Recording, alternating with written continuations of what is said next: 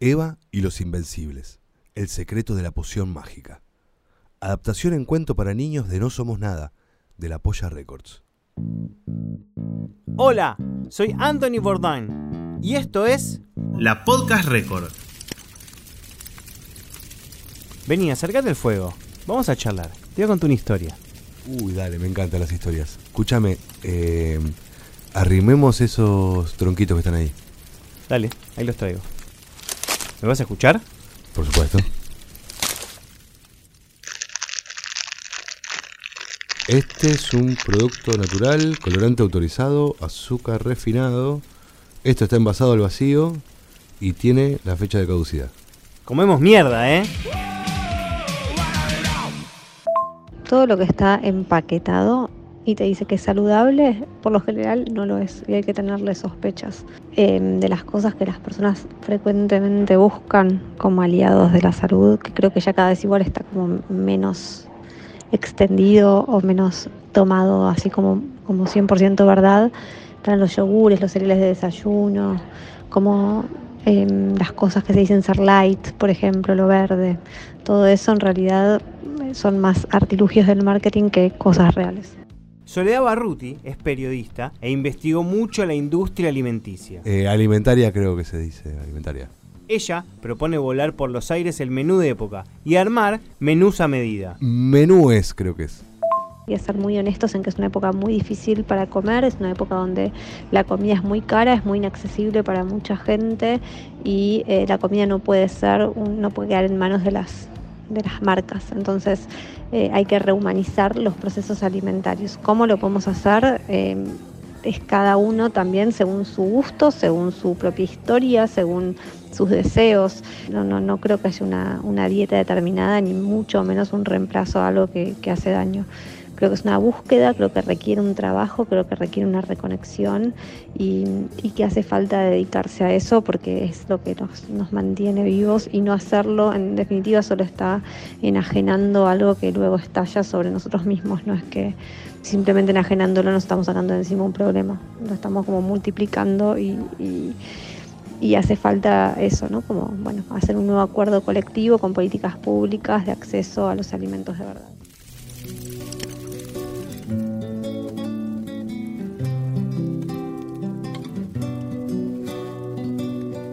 Busca la senda y busca el camino, acabarás pareja. Qué lindo esto. ¿No conoces esto? ¿No? ¿Sabes qué es? No.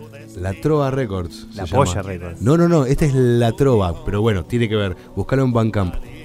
Combina muy bien con el fuego. A ver, ¿me pasas ese malvavisco? Deja de comer basura, malvavisco. A mí me criaron eh, diciéndote que la margarina era buena. La margarina hoy, como era en ese momento, es ilegal. Las galletitas se dejaron de vender en galletitería y empezaron a tener grasa hidrogenada mientras nosotros éramos chicos. Hoy en algunas cosas hacemos cosas mejores y cosas peores. No, no es una sola, no es lineal. ¿Esa que habló no era Narda Lépez? Eh, sí. ¿Y vos no sos Andrés Ciabaglia? Eh, sí. ¿Sos Andrés Ciabaglia? ¿O estás actuando de Andrés Ciabaglia? Eh, y estoy actuando de Andrés Ciabaglia y Andrés Ciabaglia se actúa de otras cosas a veces también para escapar un poquito de. ¿No? Ciabaglia, lo reconozco, gran actor. Pero sí, es un genio. El de antisocial.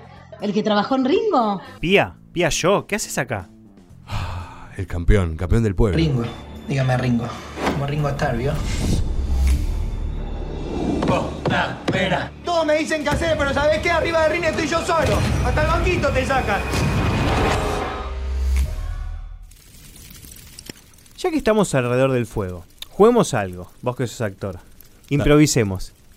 Dale, empiezo yo así. Match, match de improvisación. ¿Cómo los odio cuando hacen eso? A Oski Guzmán no lo puedo ver. ¿Te lo conté? ¿A Oski? No sé por qué. Yo te voy a contar algo que vos no sabés y vos me vas a contar algo a mí. Me gusta. Dale. Eh, ¿Empiezo yo? Empiezo yo, dale. Eh, el fuego. Dos puntos.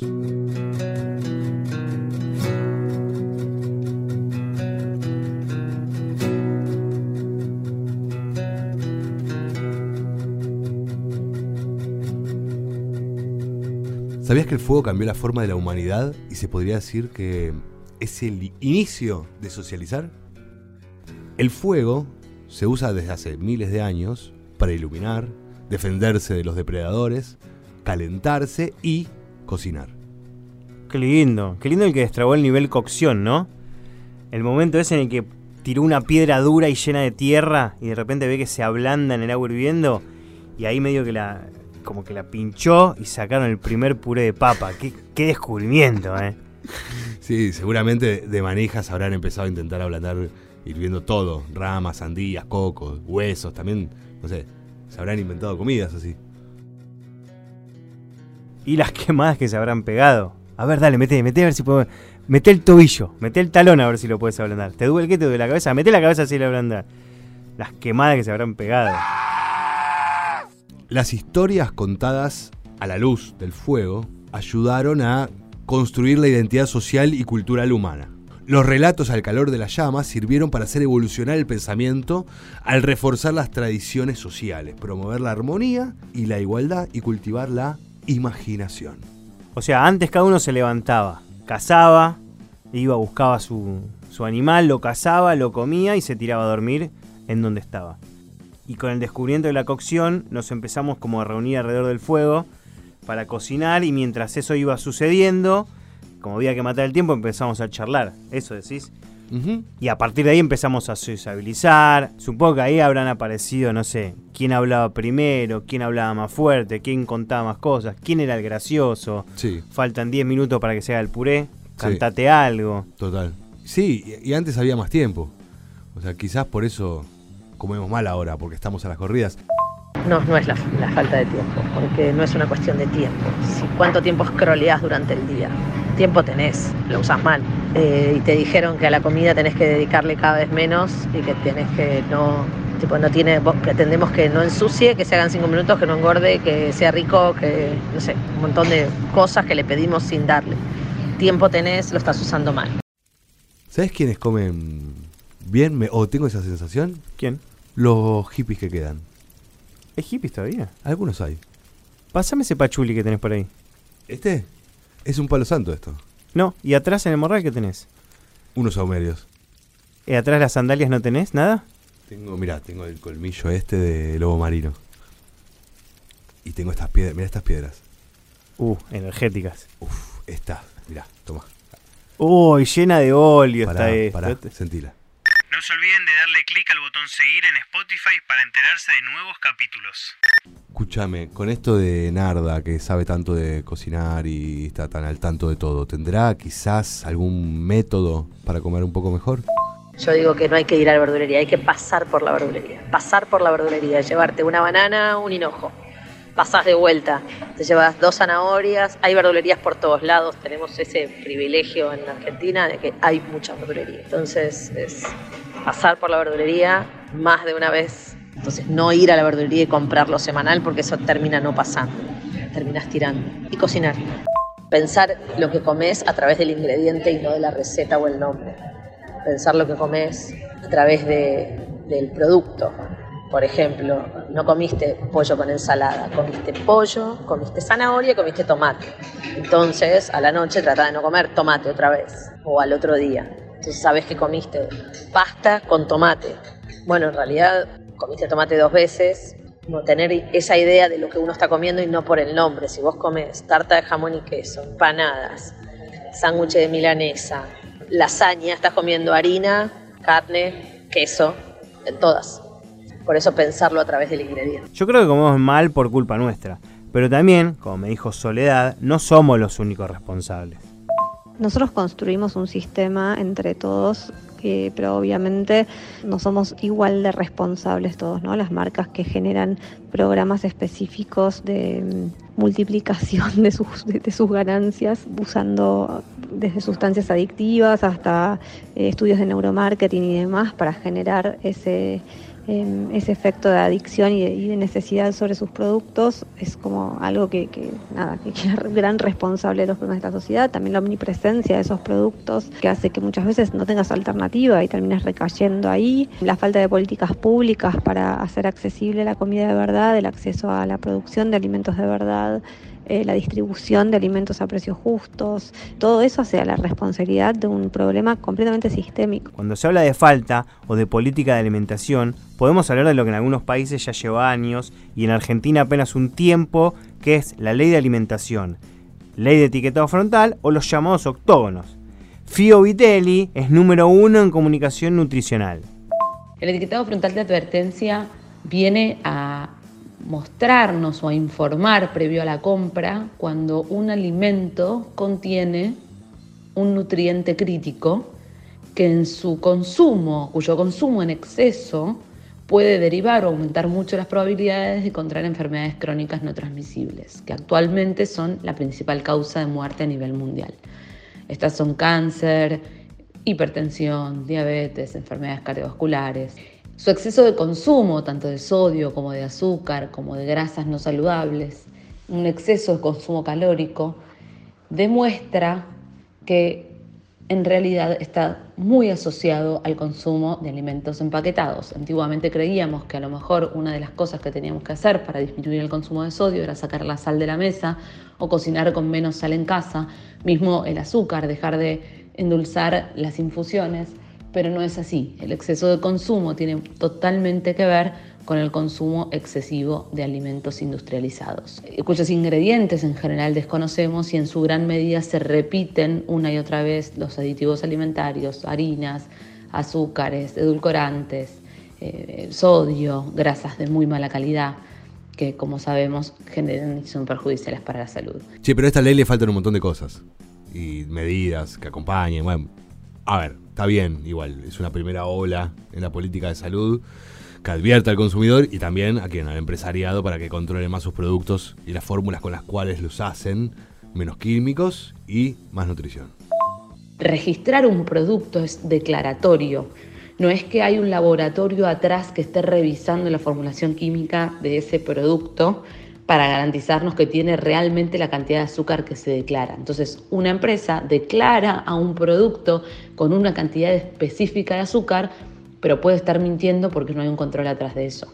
Entonces, hoy por hoy, las grandes industrias están usando mucho en términos comerciales, marketineros, la propuesta de, que, es saludable o que puede tener eh, ciertas eh, licencias infantiles y, y dibujitos y demás, porque no, eh, no llegan al límite de azúcar, que, digamos, no llegan al punto de corte de azúcar como para tener un sello. Entonces se ponen como libres de sellos y eso los habilita a poder tener licencias infantiles y cositas que estimulan a las infancias a comprar.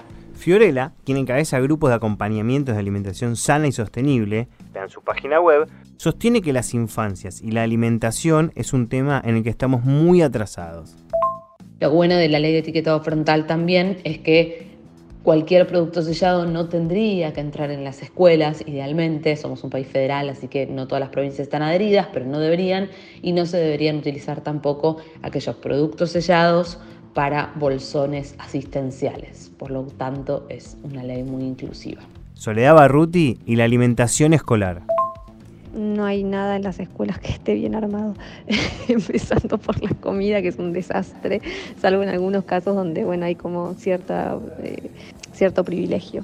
Pero luego los, los menús escolares son uno de los problemas más grandes que existen para llegar sano, para, para transitar sana la escolaridad, ni hablar de los kioscos y de todo eso. O sea, la ley de alimentación saludable que tenemos ahora exige, exige que haya modificaciones en los menús escolares, no la está viendo todavía y, y la verdad que eso es un problema que, que tenemos en todo el país. Poner la pava más al fuego, pero que no hierva, ¿eh? ¿Estás para unos mateicos? Ah, sos hippie, en serio. Mate, Gil. Ahora me toca contarte algo a mí. ¿Viste la calificación de estrellas Michelin a los restaurantes? ¿Para Michelin no son unos neumáticos? Sí. Escucha esta. ¿Y restaurante? Restaurante se le dice a los lugares en donde la gente iba a comer para restaurarse del hambre que tenía. Ah, no lo Bueno, la calificación de estrellas Michelin en los restaurantes fue una idea de los hermanos Michelin, los dueños de la marca de neumáticos, como vos bien decís. La idea era darle estrellas a ciertos lugares de comida se convirtió en la referencia estándar para los establecimientos de alta cocina y también fue una gran estrategia de estos dos para hacer que la gente viaje buscando esos lugares con estrellas. entonces, ¿qué iba a hacer la gente? Gastar neumáticos. Es decir, una estrella es un restaurante muy bueno. Dos estrellas es una excelente cocina y merece un desvío. Tres estrellas es una cocina excepcional que merece que hagas un viaje en especial. En definitiva, lo que querían era que vos vayas a estos lugares tres estrellas, gastes neumáticos, los tengas que reponer y qué neumático vas a comprar. Calculo que Michelin. Correcto.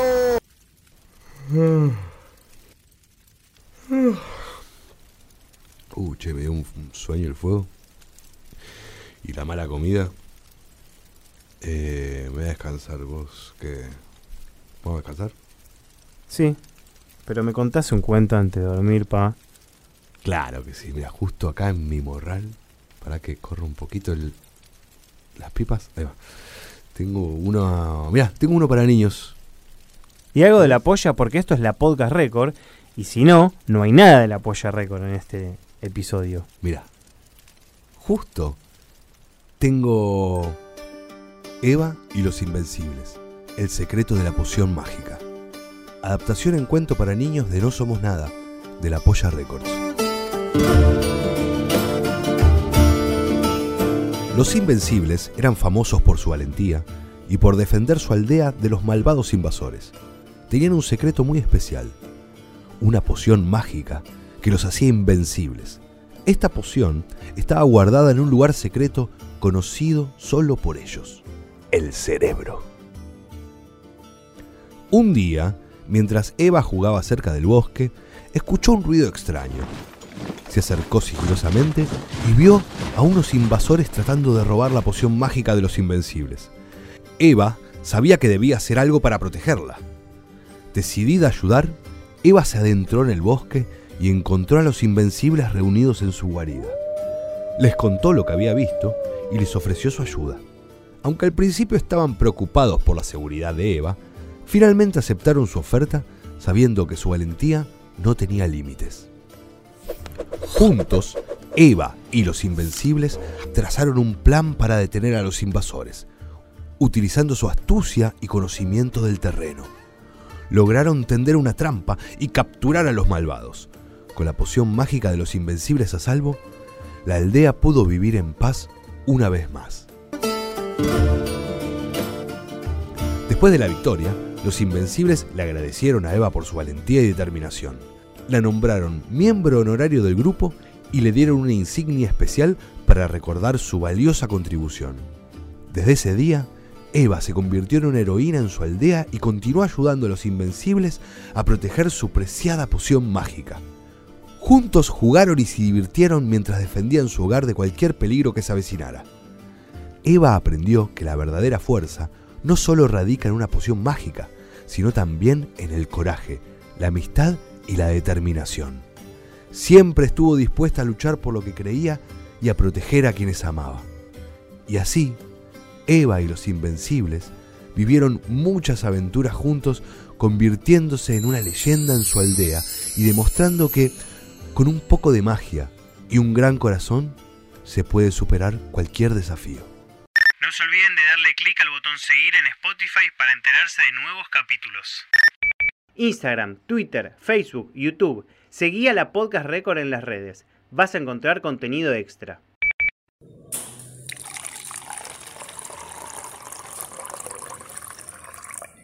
¿Querés colaborar con la Podcast Record? Entra a Cafecito App y donás el valor de uno o más cafés.